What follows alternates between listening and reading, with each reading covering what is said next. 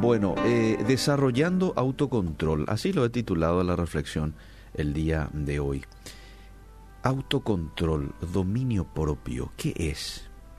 Es la capacidad que nos permite controlarnos a nosotros mismos, controlar mis emociones, mis deseos y no que éstas me controlen a mí. ¿okay?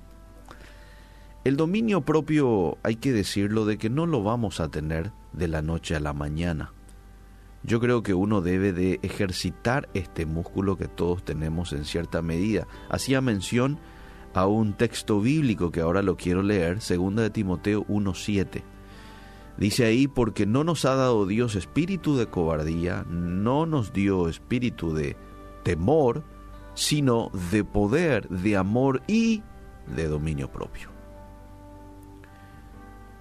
En 2 de Pedro, capítulo 1, verso 6, también el apóstol Pedro dice lo siguiente desde el verso 5, vosotros también poniendo toda diligencia, añadid a vuestra fe virtud, a la virtud conocimiento.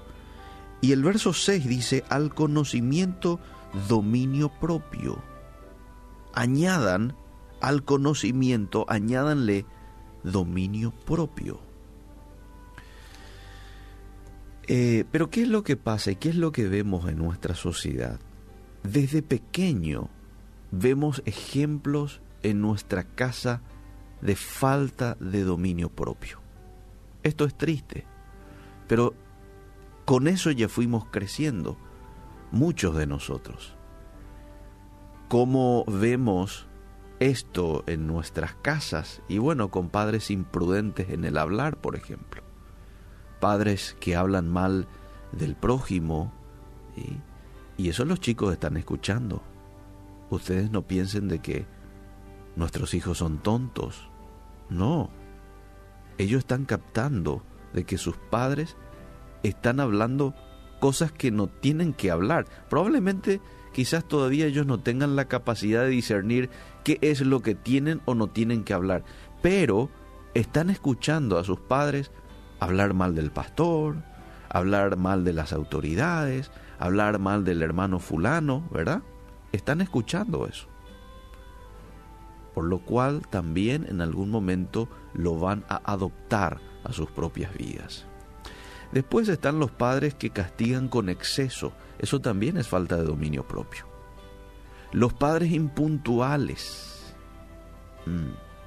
Y nuestros hijos están viendo eso. Padres que dicen una cosa y finalmente hacen otra cosa. Esto también eh, muestra falta de dominio propio. El papá o la mamá que promete algo pero que finalmente no lo cumple. Entonces esto lleva a los chicos a repetir el mismo patrón.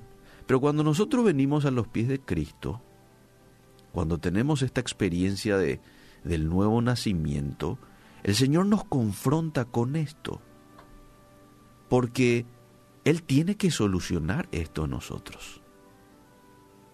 Ponete en el lugar de Dios, un ratito nomás, tener hijos, tener siervos, sin dominio propio. Qué así, ¿verdad? Imagínate, y los jefes saben, tener funcionarios sin dominio propio, padres tener hijos sin dominio propio. Un dolor de cabeza. Entonces para Dios también. Entonces tiene que tratar en nuestras vidas. Y ahí empieza el proceso de la santificación, en el cual todo cristiano debe estar, en la cual Dios te va mostrando aquellas cosas en las cuales debes mejorar, las cosas que debes dejar y en las cuales vos y yo tenemos que tomar decisiones y dar pasos prácticos hacia el cambio. Claro, siempre con la ayuda del Espíritu Santo. El autocontrol demuestra la seguridad de tu salvación, amable oyente. Fíjate vos, yo hacía referencia recién a 2 de Pedro 1.6.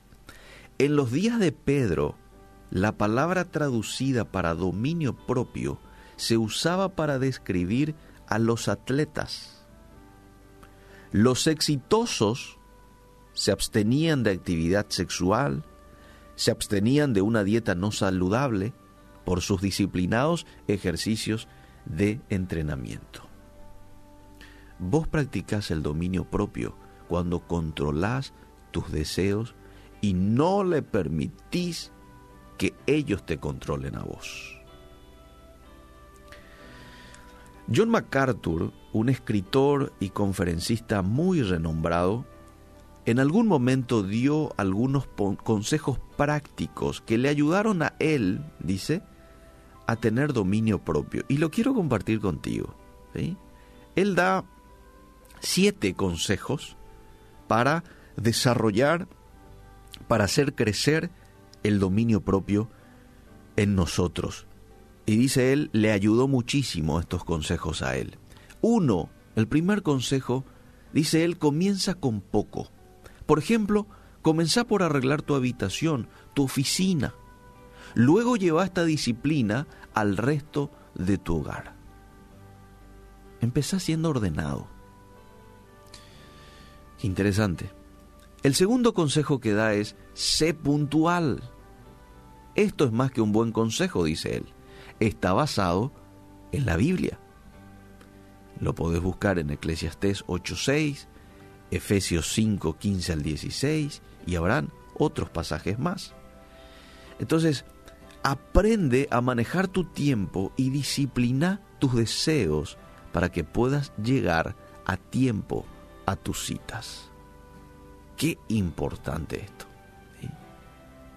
Podemos decir al trabajo también. A las reuniones, ser puntual. Lo tercero tiene que ver con organiza tu vida. Y dice él, usa una agenda o hace una lista diaria de las cosas que necesitas para hacer por día. Y no vayas a dejar que las circunstancias controlen tu tiempo. Qué importante es esto de anotar. Porque cuando vos anotás ya tenés una hoja de ruta establecida.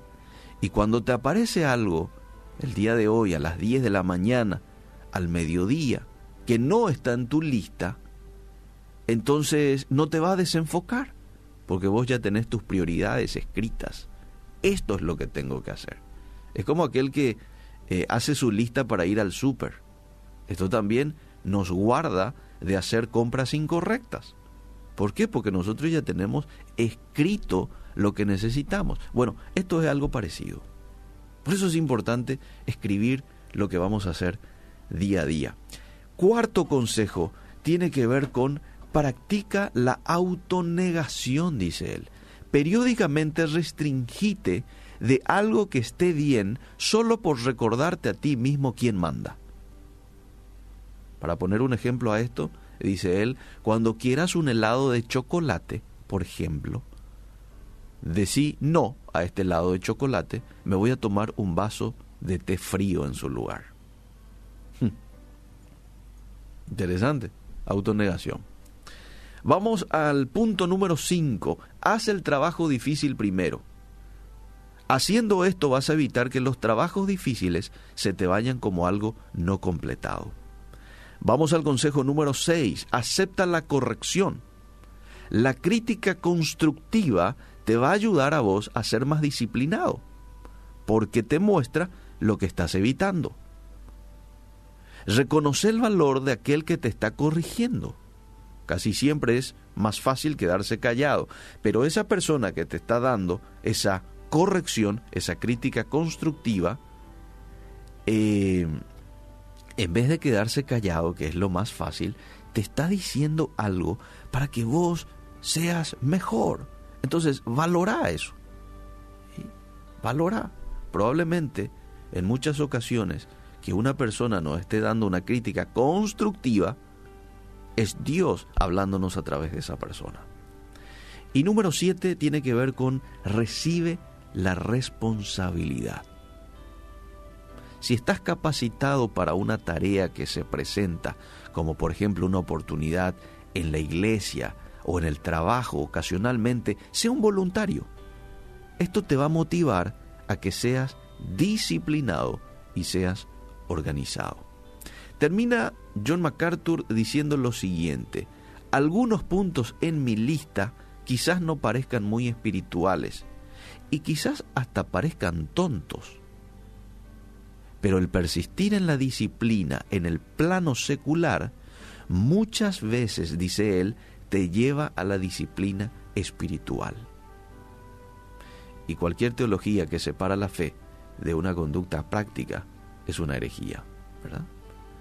La teología tiene que ir bien relacionado a nuestra conducta práctica. El dominio propio, amable oyente, y con esto termino, es una gran virtud cristiana, es una prueba sólida de que la salvación de uno es genuina. Y no te vayas a olvidar poner en práctica estos consejos y, tenerlo en cuenta lo siguiente, el dominio propio o la templanza o la auto, autocontrol es un fruto de tu intimidad con Dios como estilo de vida. A medida que vos pases con el Espíritu Santo y tengas una relación de amistad genuina con Él, es cuando más este fruto se va a ir desarrollando en tu vida.